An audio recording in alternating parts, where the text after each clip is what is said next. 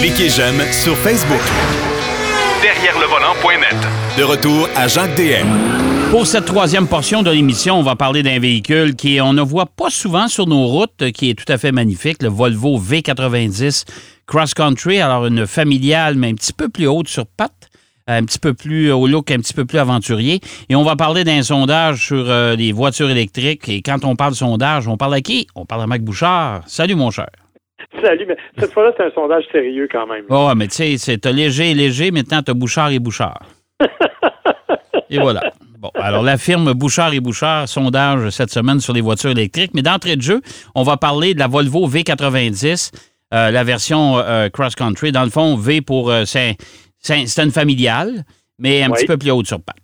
Exactement. Puis 90, ben, les gens qui sont familiers avec Volvo savent que c'est le plus grand format de la famille, euh, le 60 étant celui du milieu et le 40 étant le plus petit. Et voilà. Euh, bon, évidemment, ce qu'il faut savoir, c'est que, tu dis, on ne l'a pas vu beaucoup, c'est vrai, parce qu'elle a été absente de notre marché pendant un an et demi. Euh, on avait comme arrêté de vendre cette voiture-là. Et maintenant, on ne vend que la Cross Country. Il n'y a pas d'autres versions de la familiale V90. Un peu. Pourquoi? Parce que ça n'a pas fonctionné ou. Écoute, la science des modèles chez Volvo est assez particulière. Oh, mais écoute, euh, c'est pas les seuls. Chez Volkswagen aussi, la science des modèles. non, je comprends, mais c'est parce que chez Volvo, tu sais, comme je te dis, ils ont fait disparaître la V90 un bout de temps. Là, elle revient. Euh, c'est eux qui ont parti poster la division qui devait être électrique, mais ils ont des Volvo électriques. Bref, on est un peu mêlé dans, dans, ça, mais on est bien heureux de retrouver la V90 Cross Country parce que, honnêtement, euh, les familiales, ben, malheureusement, c'est pas très populaire chez nous, pas très populaire aux États-Unis non plus. Euh, c'est pas des véhicules qui ont qui ont la cote vraiment parce que on les compare très souvent à des VUS et bien sûr les VUS ont, le haut du pavé actuellement parce que, bon, c'est plus d'espace plus haut, les gens se sentent plus en sécurité. Bref. Ben, écoute, une V90 familiale, on s'entend-tu, Marc, que pour l'espace, euh, c'est ça, pas utilitaire, c'est pas mal pareil, là. Oui, la différence, en fait, c'est la hauteur de, ben de, l'espace de chargement, parce que bien sûr, la silhouette est plus basse. Mais pour le reste, je dois te dire que moi, c'est un véhicule que j'aime beaucoup. Je suis vraiment dire, je vieillis, je pense, parce que j'aime beaucoup les Volvo. J'aime le côté un peu sage, sobre, mais épuré que Volvo nous amène. Euh, tu le dis d'entrée de jeu, elle est magnifique, cette voiture-là. Le look est absolument spectaculaire. Euh, c'est une familiale. C'est un vrai station wagon au sens où on l'entendait. Euh, donc, elle est assez longue, elle est assez élancée malgré tout, profilée, parce qu'on profite quand même d'un design Volvo. On n'est pas dans le même genre que les utilitaires là, avec les, les phares T et tout ça. T'as pas ça. C'est des phares qui sont vraiment inscrits dans les arêtes du véhicule, euh, la, calandre que l'on reconnaît aisément. Bref, c'est à mon avis un très très beau véhicule Volvo, euh, très réussi et l'intérieur est tout aussi intéressant. Euh, bien sûr, il faut aimer le côté plus, je l'ai dit, plus épuré, plus scandinave, là, vraiment. On va chercher quelque chose de très contemporain, de très moderne, mais malgré tout, c'est très agréable et très confortable, même s'il y a des irritants absolument incroyables. moi, je, moi, je dis tout le temps, l'intérieur d'un Volvo, ça fait très Ikea. Exactement. C'est exactement ça. Sauf que, bien sûr, dans, chez Ikea, tout est blanc. Là, c'était plus noir. Mais quand même, on est à peu près dans, le même, dans la même idée. Euh, il faut savoir que la motorisation de ce véhicule-là, elle est intéressante. Euh, on parle quand même d'un 4 cylindres 2 litres euh, qui fait 295 chevaux et 310 livres-pieds de couple. C'est un moteur qui est turbo-compressé et surcompressé. Ouais, ça, c'est la particularité du 4 cylindres Volvo. C'est un moteur modulaire, puis on peut euh, jouer dans une plage de puissance qui est extraordinaire. C'est fascinant. Écoute, je veux dire, le couple maximum là, passe de 2000 à 4800 tours. Et... ça commence à être une plage intéressante, effectivement. Oui, Et d'autant que c'est jumelé à une boîte automatique 8 rapports qui est, ma foi, très rapide et qui intervient de belle façon sans être trop intrusive. on n'a pas l'impression là que ce soit saccadé quand on se déplace, mais malgré tout, ça répond rapidement et de belle, c'est efficace. Ça va bien, que ce soit en rétrogradation comme en accélération. En plus, ce qui est intéressant avec le Volvo V90 Cross Country, c'est qu'on lui a jumelé une petite hybridation légère. Tu sais, les fameuses batteries 48 volts. Oui, oui, oui. Qu'on a, retrouvé un peu chez Mercedes, D'ailleurs, la dernière classe S qu'on a essayé, chez GM surtout, quand on parle d'hybridation léger, c'est dans, dans le vrai, c'est léger. C'est ça. Parce que tu vois, dans ce cas-ci, évidemment, là, quand on parle d'hybridation légère, ça veut dire ne cherchez pas d'autonomie électrique, il n'y en a pas. Euh, c'est pas un véhicule qui va se déplacer euh, en mode 100% électrique, c'est pas le but. Au contraire, c'est un petit moteur qui va vous aider dans des lorsque le besoin se fait sentir, donc dans des accélérations plus vives, dans des trucs comme ça. Euh, dans ce cas-ci, il rajoute un magnifique 13 chevaux de puissance oh et 30 livres-pieds de OK. Mais on est conscient qu'à ce moment-là, ça ne change pas grand-chose, sauf que ça permet d'avoir une surprenante vélocité pour un véhicule qui pèse quand même tout près de 4500 livres. Ouais, c'est pas léger. Hein? C'est gros de toute façon. Une V90, c'est une grosse bagnole, ça. Oui, c'est une grosse bagnole. Mais imagine-toi, une grosse bagnole qui fait quand même le 0 100 en 7,5 secondes. Ouais. Et le 80-120 en 5,5. Toujours avec un 4 cylindres. Toujours avec un 4 cylindres et qui est quand même capable de remorquer 3500 livres. C'est, ouais. Ça, aussi, c'est, remarquable. Alors, c'est vraiment un véhicule très polyvalent parce que, oui, bien sûr, à cause de ses dimensions, tu sais, on le dit, là, c'est quand même un véhicule qui est imposant. Il fait presque 5 mètres de longueur. Ouais. Euh, ça, commence à être long longtemps. Donc, ça donne un empattement qui est important. Il y a un empattement de 3 mètres ou à peu près. Euh, donc, c'est vraiment beaucoup de dégagement, tant pour les passagers avant que pour les occupants arrière. Euh, il y a de l'espace de chargement, on l'a mentionné. C'est vraiment un véhicule qui est intéressant. Véhicule qui est aussi doté du célèbre rouage intégral de Volvo, qui vraiment fait le travail, encore une fois, de belle façon, qui se laisse jamais prendre au dépourvu et qui réagit rapidement. Et euh, il y a quand même aussi euh, tout ce qui vient avec au niveau de, des suspensions surélevées, par exemple, pour avoir, parce qu'on l'a dit, c'est le cross-country, donc on a augmenté un peu la garde au sol pour lui permettre de passer à différents endroits que la version traditionnelle ne, ne, passe pas. OK. Donc ça, c'est bien fait. Mais comme je te dis, il y a des irritants.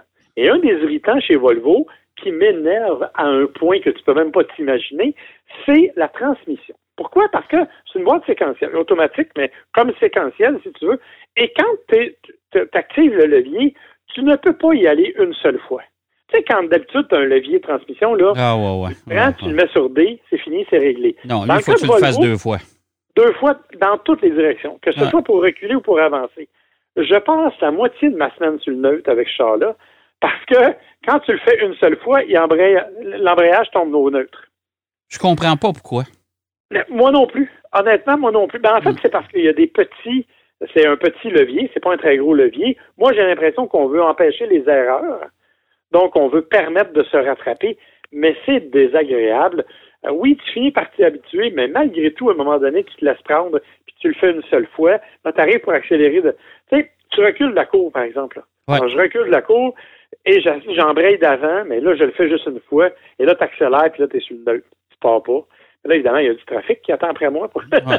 je non, mais c'est parce que c'est pas le c'est pas le seul constructeur qui a un petit levier de, de, de, de, de vitesse. Tu sais, c'est c'est, regarde, même chez Nissan, ils ont ça, là, les, petits leviers très bas. C'est une petite manette, c'est tout petit, au lieu d'avoir les leviers traditionnels qu'on avait auparavant. Alors, je comprends pas pourquoi qu'on est toujours. Et puis, écoute, t'es pas tout seul à être irrité de ça. Moi aussi, j'aime pas ça. Ah non, non, c'est vraiment, c'est vraiment désagréable au bout. Ça, c'est un des gros irritants. Deuxième irritant, ben, c'est le système d'infodivertissement. Oui, il est fait par Google. Oui, il répond bien aux commandes vocales. Oui, il se marie super bien avec les téléphones Android. Mais encore une fois, il faut que tu ailles fouiller dans, l'écran. C'est un grand écran au centre. Écran tactile qui est assez efficace, je dois le dire. Euh, mais écran aussi qui. Il faut que tu ailles fouiller à deux, trois places pour trouver les commandes, pour trouver les fonctions. C'est pas intuitif du tout comme usage. Tu as vraiment besoin de travailler. Par contre, je dois te dire qu'auparavant, il y avait des petits problèmes où il y avait tendance à geler un peu. Ça m'est arrivé avec le XC40, entre autres, où le système gelait. Mais à un moment donné, pendant mon essai du Volvo euh, V90, j'ai eu un message me disant la mise à jour a été téléchargée, elle doit maintenant s'installer. Si vous avez une heure et demie, laissez l'auto tranquille, puis ça va s'installer tout seul. Ah. Ce que j'ai fait de nuit, ça me dérangeait pas tant, là, je dors en général. Et mais le lendemain matin, je peux te dire que le système ne buguait plus. Le système ne plantait plus. Bon. Alors, au moins, ça, ça semble avoir été corrigé, effectivement, et c'est une des bonnes choses, mais ça n'a rien changé au niveau de l'ergonomie de l'interface et de la façon de chercher les commandes. Tu cherches encore, tu te déplaces encore d'un écran à l'autre.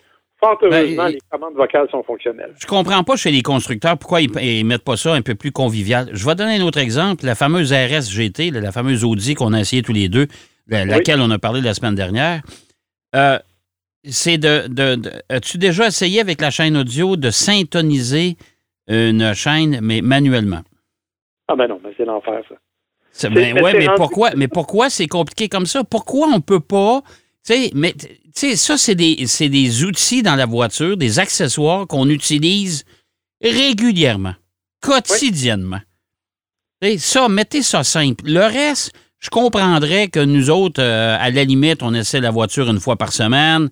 On l'essaie pendant une semaine, après ça, on la retourne, puis on les essaye toutes. Bon, je comprends, là, que ça, des fois, ça nous prend un peu plus de temps pour s'adapter. Mais pour le commun des mortels, c'est moi, j'achète une Volvo demain matin ou j'achète la fameuse Audi. Ça, là, ça va mériter, là. Ça va mériter, mais tellement, là. Hein? Oui, mais tu as raison, tu as raison, parce que c'est compliqué, effectivement, euh, d'aller trouver ça, d'aller trouver les bonnes commandes de climatisation, des fois, de deux, trois places à aller. Non, euh, tu as raison de, dire qu'on fait ça compliqué. En fait, l'idée, c'est que on essaie de te pousser à utiliser davantage ton téléphone intelligent pour le brancher Android Auto ou Apple CarPlay. Et on veut que tu utilises les commandes vocales. C'est ça la commande. Donc, on essaie de se diriger dans ce sens-là. Ouais, mais tu sais, pour donner quoi? Ben, écoute, c'est parce qu'à ce moment-là, on estime que comme tu n'as pas besoin de regarder l'écran, c'est plus sécuritaire d'y aller avec les commandes vocales. Ben oui. Mais bon. Là, tu te mets à jaser avec ton voisin, bang! L'air climatisé vient de partir. C'est ça. Ça fait moins 20 dehors, mais euh, c'est ça. Bon, écoute, on pourrait en discuter longtemps. Euh, fait que c'est. détail avant. Oui, vas-y. détail pour le Volvo, ça vaut quand même 65 000 C'est pas donné. C'est pas donné. je serais curieux qu'on commence à calculer le prix moyen pour une voiture au Canada actuellement. Là, ça, on n'est plus dans le 30 000. On est, rendu, on est rendu plus dans le 40-45. Ben, en fait, on parlait qu'un prix moyen au Canada en décembre était de 43 000. Imagine-toi, tu sais. Fait que voilà. Bon, OK. Euh, sondage sur les voitures électriques? Oui. Ça, c'est un sondage qui a été fait par la firme KPMG et qui a sondé les intentions d'achat des Canadiens à l'égard des véhicules électriques. OK. C'est rassurant, puis ça ne l'est pas. OK? Je m'explique? Oui. Euh, c'est un sondage qui est fait régulièrement. Donc, euh, cette année, on arrive avec 71% des gens qui, sont, qui disent qu'ils voudraient considérer un véhicule électrique lors de leur prochain achat. OK. Une augmentation de 3% par rapport à l'année passée. OK? Bon, ça, c'est la bonne nouvelle. Là où j'ai un petit peu de misère, c'est dans le reste de certaines réponses. Par exemple, 21% des gens disent Moi, si je veux une voiture électrique, je veux une Tesla. Parfait, je comprends, Tesla est populaire, pas de mmh. problème. Mais 20% disent qu'ils veulent une Toyota et 9% une Honda. Euh, c'est parce que Toyota a des hybrides branchables, c'est vrai. Ils n'ont pas de voiture électrique encore? Non. Puis Honda n'a même pas d'hybride branchable. Non. fait que Ça, questionne un peu la connaissance des gens à l'égard des voitures électriques. Même beaucoup, je te dirais. Euh, quand on pousse plus loin, bon, dans ce sondage-là, on dit que 77% euh, des répondants entre 25 et 34 ans sont intéressés, 76, 35 et 45, puis les autres, ben, ils le sont pas mal moins. ah bon, OK. On tombe dans les 40% plus tôt. OK. Ah, c'est quand même euh, assez important comme différence. Autre élément, ce sont les, ménages qui ont entre 80 et 150 000 de revenus annuels par année là, pour une famille, euh, qui, ont, qui sont les plus susceptibles de s'acheter un véhicule électrique. OK. Et à ma grande surprise, les deux provinces où il y a actuellement le plus d'intérêt pour l'achat d'une voiture électrique, c'est la Colombie-Britannique et l'Ontario. Ben, c'est donc bien bizarre. Puis pourtant, en Ontario, euh, il n'y a même plus d'incitatif. Non, effectivement. Mais en fait, la seule analyse que je peux faire de ça, c'est que les gens qui étaient des vrais passionnés de voitures électriques au Québec ont déjà fait une démarche dans ce sens-là. Oui, c'est vrai. Ils sont déjà engagés dans le processus d'achat parce que, effectivement, on est la province où il y en a quand même le plus et où, tu le dis, on a quand même des incitatifs qui sont assez généreux. Là. Ben, c'est quand tu inclus le, fédéral, c'est sûr que ça nous donne, euh, écoute, sur une voiture de 45 000 et moins, ça nous donne 13 000 de subvention, ce qui vient couvrir pratiquement les, les, les, euh, les taxes et un peu plus. Là. Fait que, oh oui, C'est complètement fou. Là. Ça, fait, ça fait quand même une bonne différence. quand on continue dans le sondage, il y a des affaires quand même encore particulièrement intéressantes. C'est-à-dire que 51% des gens disent oui, moi je veux une voiture électrique, à la condition qu'elle ait 400 km d'autonomie et qu'elle se recharge en moins de 20 minutes. OK? Euh, ouais, OK. Attends, attends. Tiens pas ton souffle, parce que 18% des gens disent je veux qu'elle ait 400 km, mais qu'elle se recharge en moins de 5 minutes. Ben là, eux autres, ils vont attendre encore un bout de temps. Là. Ben, en fait, ce que ça me dit, c'est que les gens disent Moi, je veux une voiture électrique, mais je veux pas faire le compromis. Je veux que ce soit exactement le même comportement que ma voiture à essence. Ah, ben ça, il va falloir qu'ils attendent un bon bout, là, parce que là, c'est, écoute, les habitudes, c'est oublie ça, là. Oublie ça ah pour l'instant. Je suis d'accord avec toi, là. Mais je te dis que quand on nous dit qu'il y a 71% des gens qui veulent une voiture électrique, ça inclut ces gens-là. Là. Ouais. Fait que ah. c'est particulier. Euh, après ça, ben, si on continue, 64% pensent que euh, ils vont avoir de la misère avec leur voiture en hiver au Canada. Oui. Ce qui n'est pas, faux. non plus. Euh, et 67% des acheteurs potentiels, ce sont des femmes.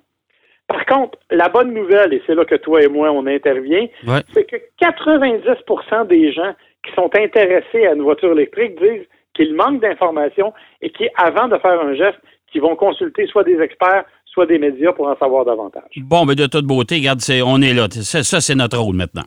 Exactement. Euh, merci, mon cher Marc. C'est toujours bien intéressant. Merci à la firme Bouchard et Bouchard aussi pour ce sondage. Euh, on se retrouve la semaine prochaine, bien sûr. Avec plaisir. Bonne semaine. Bye bye. Salut, Marc. Ah, ben, c'était Marc Bouchard qui nous parlait de son essai de la Volvo V90 Cross Country, euh, une familiale absolument magnifique. Et évidemment, d'un autre sondage sur les voitures électriques. Des chiffres pas mal intéressants là-dedans. Voilà, c'est ce qui euh, euh, complète notre émission pour cette semaine. Voyons, j'ai un peu de misère. Euh, et on va se retrouver, bien sûr, la semaine prochaine, encore une fois, avec tous nos collaborateurs. Pierrot Fakin sera de retour. vous aurez compris, cette semaine, on a parlé un peu de Formule 1. On est à l'aube du début de la saison. Puis avec tout ce qui se passe sur la planète, eh ben, euh, je pense que je trouvais ça important qu'on en parle. Et euh, d'ici là, ben, surtout, soyez prudents, c'est bien important. Et bonne route, à la semaine prochaine. Derrière le volant.